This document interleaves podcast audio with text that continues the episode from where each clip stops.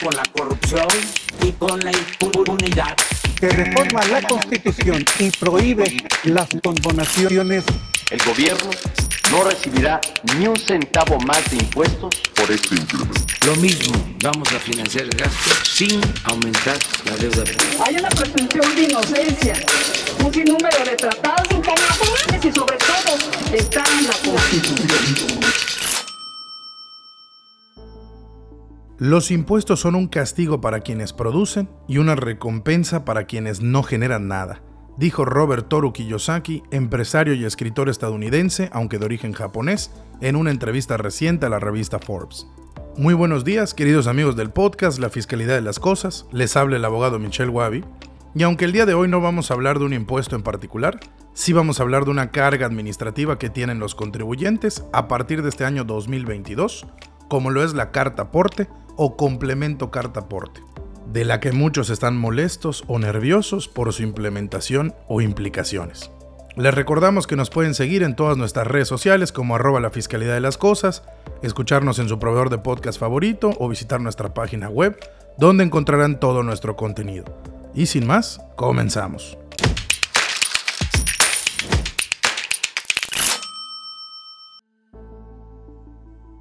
A pesar de que el concepto de carta aporte adquirió relevancia en el año del 2021, es un concepto que tiene su origen legal desde la Ley de Caminos, Puentes y Autotransporte Federal del 22 de diciembre de 1993.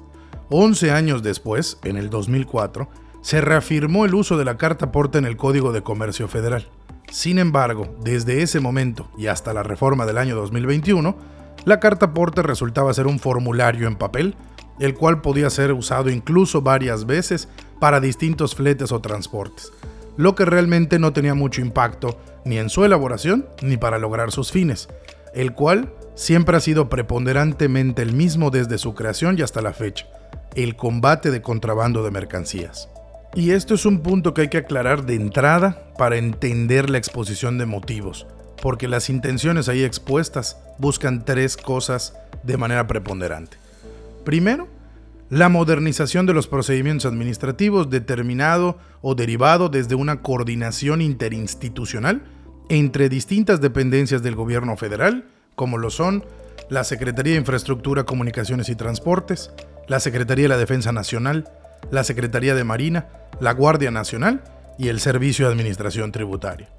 Su segundo objetivo es la detección y eliminación del contrabando de mercancías en México este ha sido el fin de la carta aporte desde su origen, desde hace más de 20 años, y es lo que sustenta y motiva la excesiva información que vamos a tener que brindarle al SAT y a todas las instituciones coordinarias que acabamos de comentar.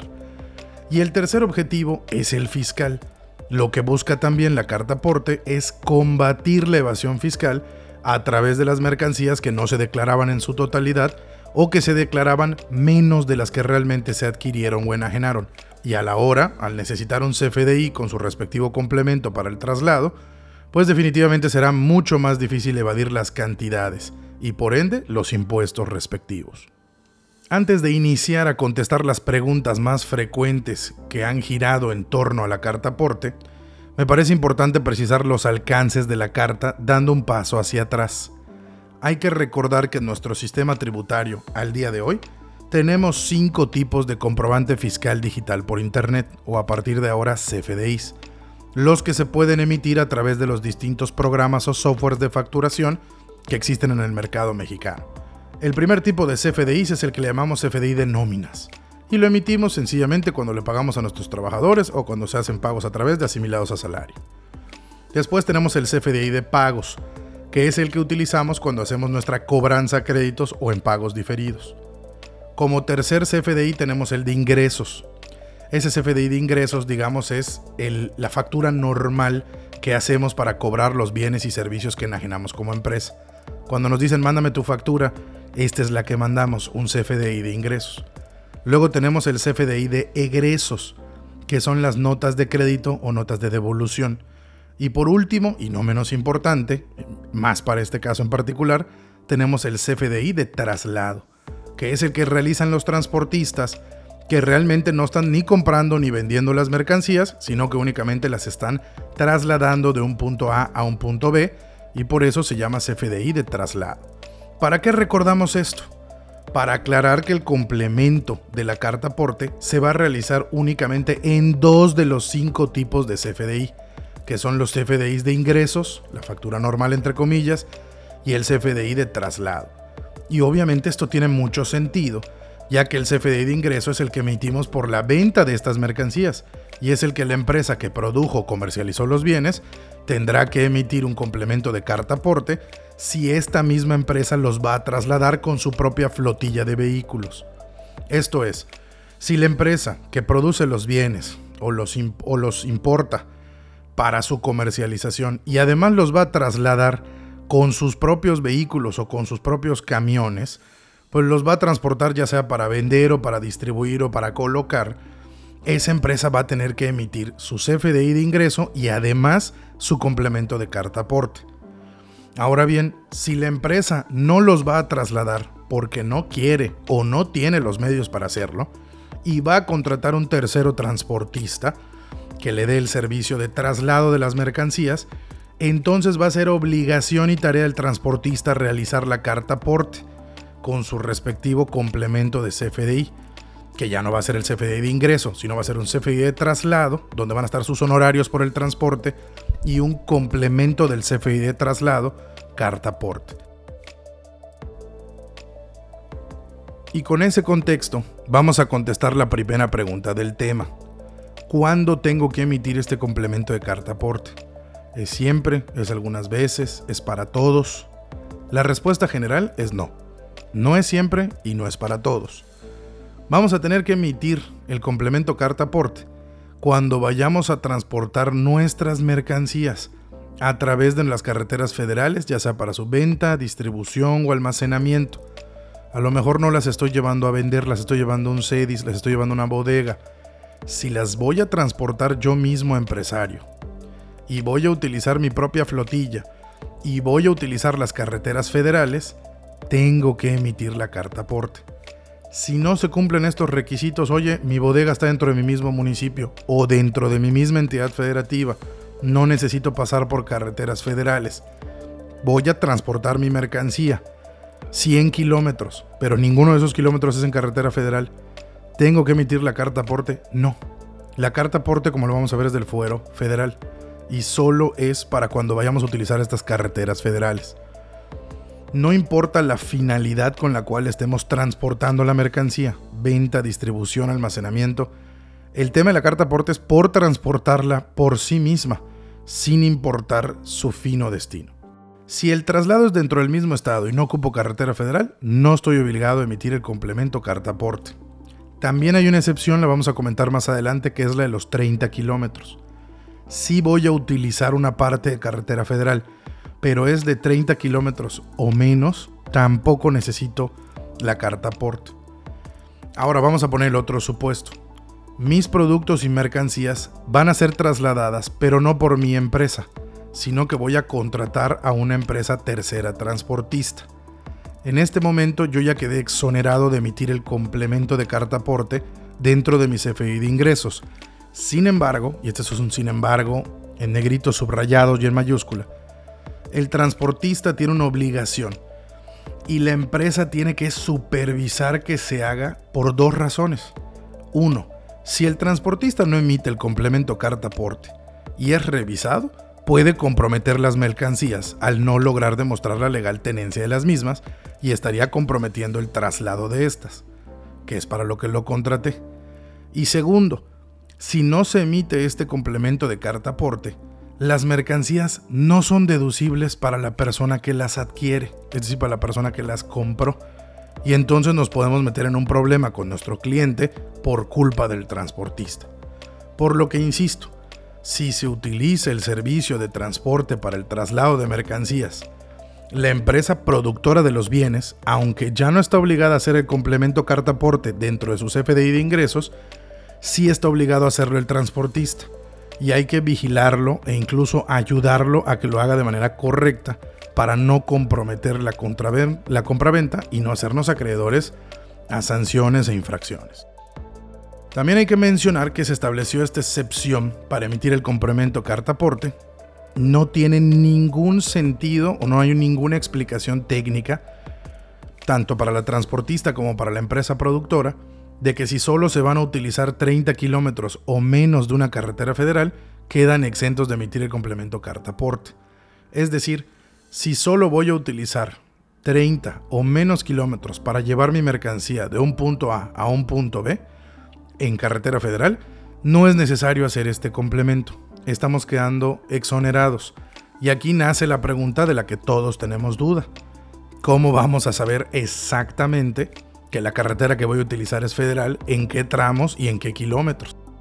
Entonces nos vamos a tener que hacer un poco adictos al, reglamento de tránsito, al reglamento de carreteras federales y sobre todo a ir midiendo, pues con todas esas aplicaciones que ya tienen geolocalización como Google Maps para ir midiendo los kilometrajes de nuestras rutas, de nuestras trayectorias y ver cuántos kilómetros de esta utilizan carreteras federales, porque si es menos de 30 kilómetros, pues no estamos obligados en ese rango a elaborar el complemento de carta aporte. ¿Quién no estaría obligado? Ninguno de los dos. Ni la empresa a hacer el complemento en su CFDI de ingresos, ni el transportista en su caso a hacer el complemento en su CFDI de traslado.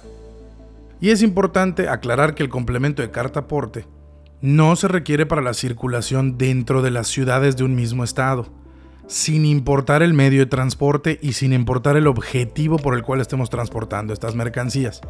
Es decir, no importa si es una bicicleta, una motocicleta, un automóvil, un camión o un volquete.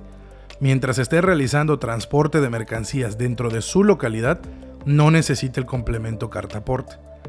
Tampoco lo necesitan las camionetas y grúas de carga ligera, ojo, siempre que estén transitando por las vías locales o en carreteras estatales que no sean federales.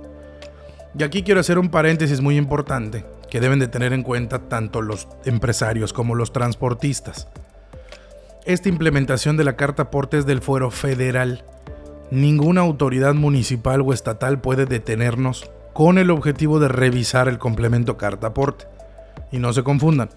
No estoy diciendo que las policías municipales o estatales de alguna entidad no pueden detener nuestro vehículo. No, sí lo pueden detener, pero solo si estamos incumpliendo o para revisar el cumplimiento de la normatividad de tránsito. Pero no puede pedirnos verificar o sancionarnos con respecto al CFDI y su complemento carta aporte.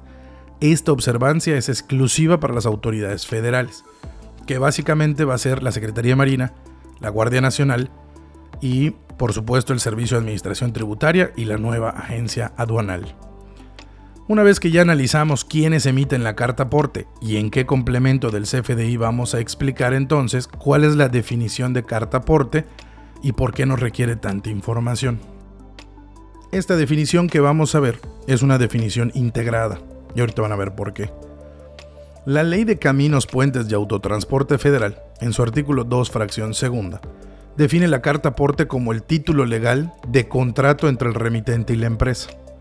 A su vez, el Código Comercio hace referencia a la carta aporte y la establece como el medio legal que ampara la tenencia y legal estancia de las mercancías en un país.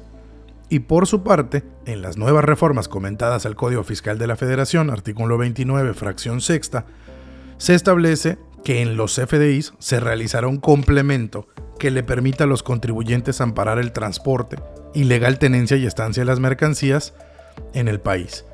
Entonces tenemos tres legislaciones federales hablando de lo mismo, nada más que cada una lo ve con los ojos de su competencia material. La ley de transporte la regula para evitar el contrabando. El Código de Comercio lo regula para acreditar la legalidad de la tenencia de, los, de las mercancías. Y el Código Fiscal lo que busca es evitar la evasión obligando a que esta carta sea un complemento en el CFDI y ya no un documento en papel. Entonces, derivado y integrando las tres legislaciones, vamos a concluir que la carta aporte es un título legal que se expide a través de un complemento de CFDI emitido por un contribuyente comerciante o transportista con el cual se acredita la legal venta, estancia y transporte de las mercancías dentro del territorio nacional. Ahora, para poder dimensionar qué tanta carga administrativa representa estar emitiendo este complemento carta aporte, debemos remitirnos a la resolución miscelánea fiscal para ver qué tanta información nos pide en el comprobante fiscal. Primero, nos pide información del transportista, es decir, de la empresa que está haciendo el transporte de mercancías, cómo se llama, cómo está constituida, su RFC, su domicilio fiscal, etc.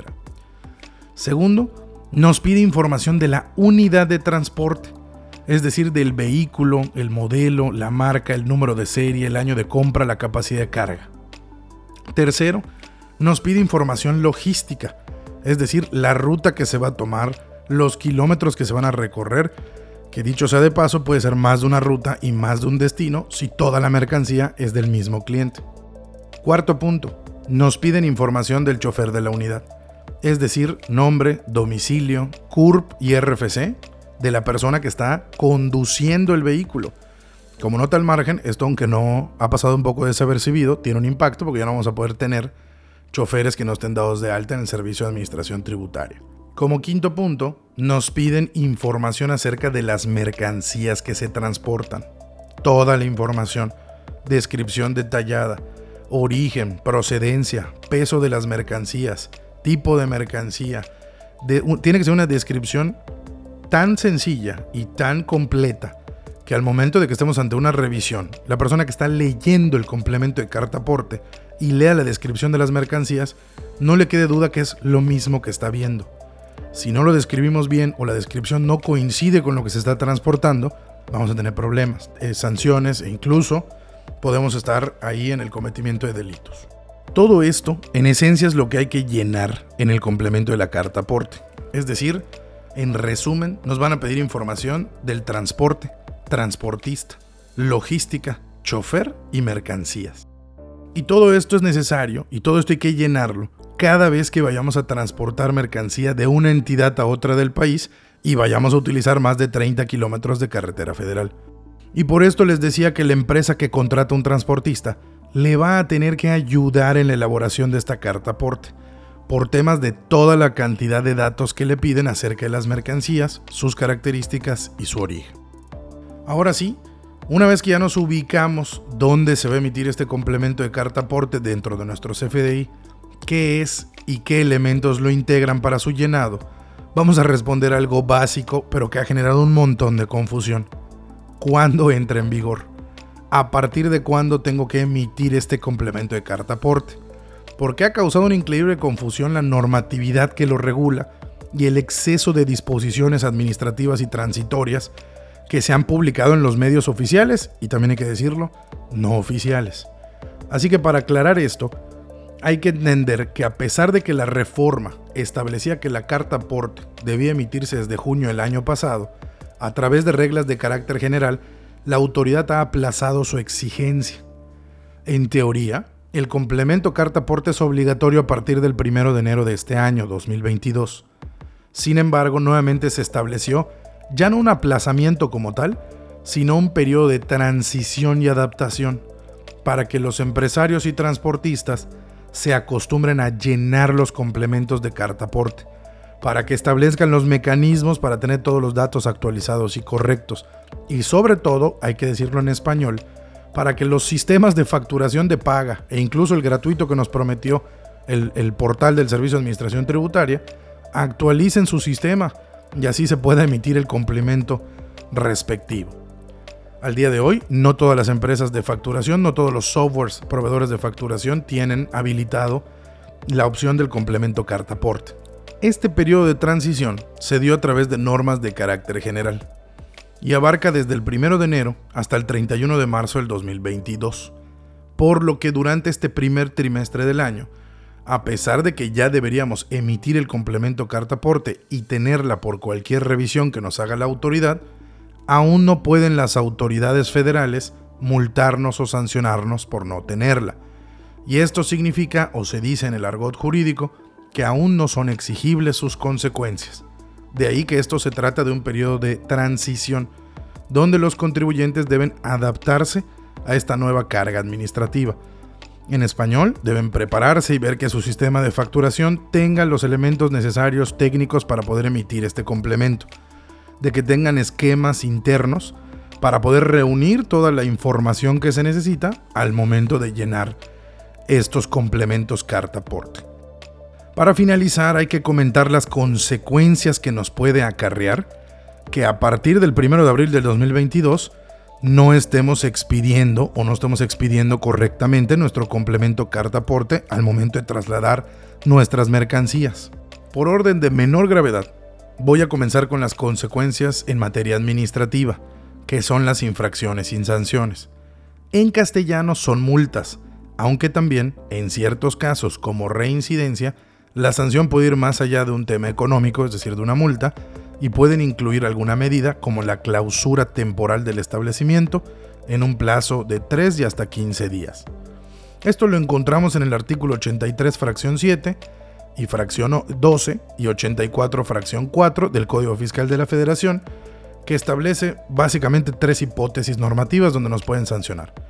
La primera hipótesis o conducta descrita es expedir los FDI sin que se cumplan con los requisitos señalados en el código, en el reglamento o en la miscelánea que a efecto emite el SAT.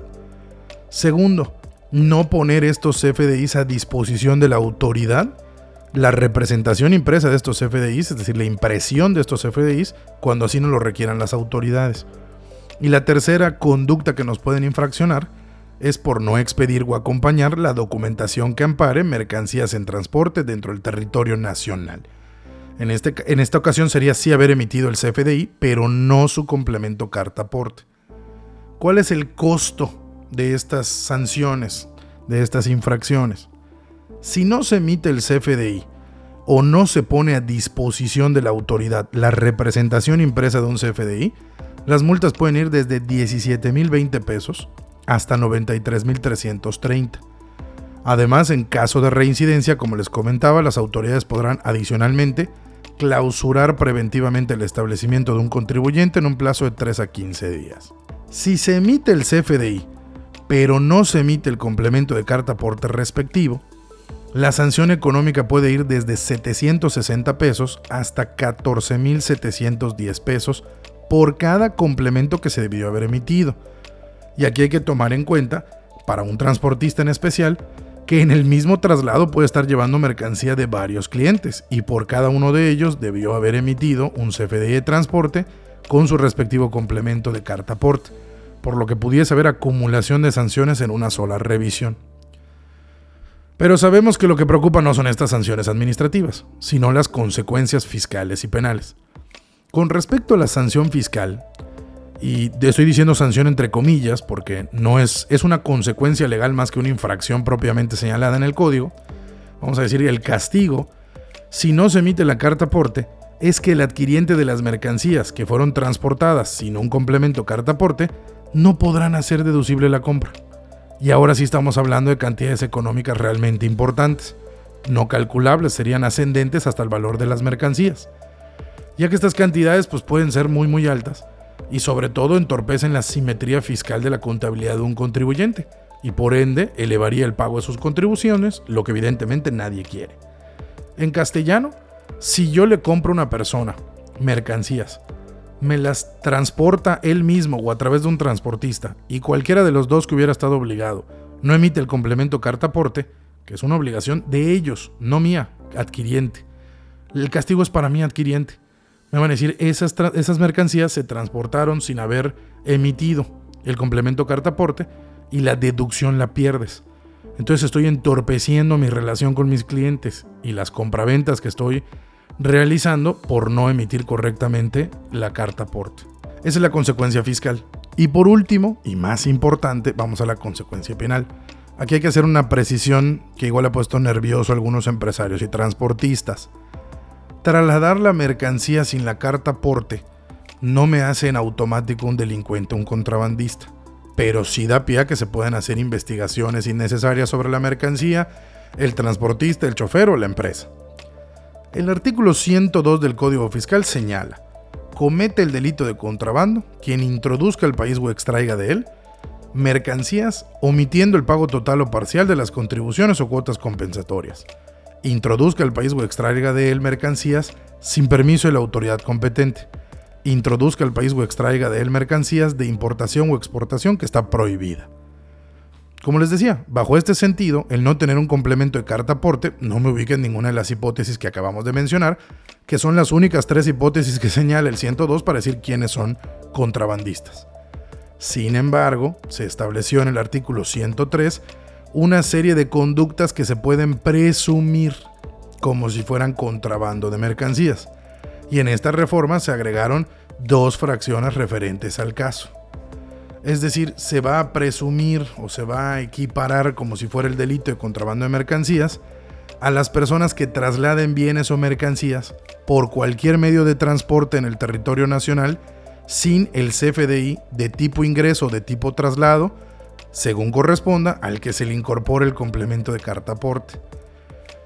También nos pone la fracción 23 que nos dice exactamente lo mismo pero con hidrocarburos, petrolíferos o petroquímicos, es decir, a quien traslade en vez de bienes o mercancías, a quien traslade hidrocarburos, petrolíficos o petroquímicos por cualquier medio de transporte dentro del territorio nacional sin el CFDI de ingreso de traslado que esté incorporado con el complemento carta porte. Entonces, esto sí es un problema porque la autoridad ya nos está poniendo conductas de tipo penal con consecuencias de tipo penal que pueden permitir el incauto de las mercancías o investigaciones incómodas solo por no estar emitiendo de manera correcta el complemento de CFDI carta aporte. Y esto a mí me preocupa. Me parece que nos puede meter en verdaderos problemas. Me parece excesivo establecer una conducta delictiva por una derivado de una omisión administrativa. Pero pues por eso al principio del episodio les dije claramente cuáles son las finalidades que tiene la autoridad y les decía yo, modernizar sus procedimientos administrativos, evitar la evasión, obligando a que todos emitan estos FDIs de ingresos, y combatir el contrabando. Ese es, eh, algunos dicen el pretexto, otros dicen la razón de ser, lo que sí es la causa legal, así se estableció en la exposición de motivos, y esto es lo que busca claramente la autoridad. Nos impone una carga administrativa, es correcto. Como siempre pasa en materia regulatoria, pagan justos por pecadores quienes hacían las cosas de manera correcta, pues ahora van a tener mucho más trabajo administrativo en sus comercios. Y esto implica en muchas ocasiones eh, aumento en los costos de operación, retraso en las entregas, que se puede reflejar en una baja en los ingresos, pero pues es lo que tenemos que cumplir. Y es lo que va a entrar en vigor. Técnicamente ya está en vigor, pero va a ser exigible a partir del 1 de abril de este 2022. Como siempre, se les invita a que se informen, que contribuyamos a una cultura de la prevención en materia fiscal y administrativa, porque si no, pues hay que recordar que lo que está en juego es el patrimonio de las empresas, la fuente de trabajo y en casos graves por ser un delito, pues hasta la libertad de algunos representantes legales. No me despido sin antes recordarles la enseñanza que nos dejó el jurista y filósofo Cicerón. Los impuestos son los nervios del Estado. Y en este podcast el objetivo es mantenernos informados para mantener al Estado nervioso. Hasta la próxima.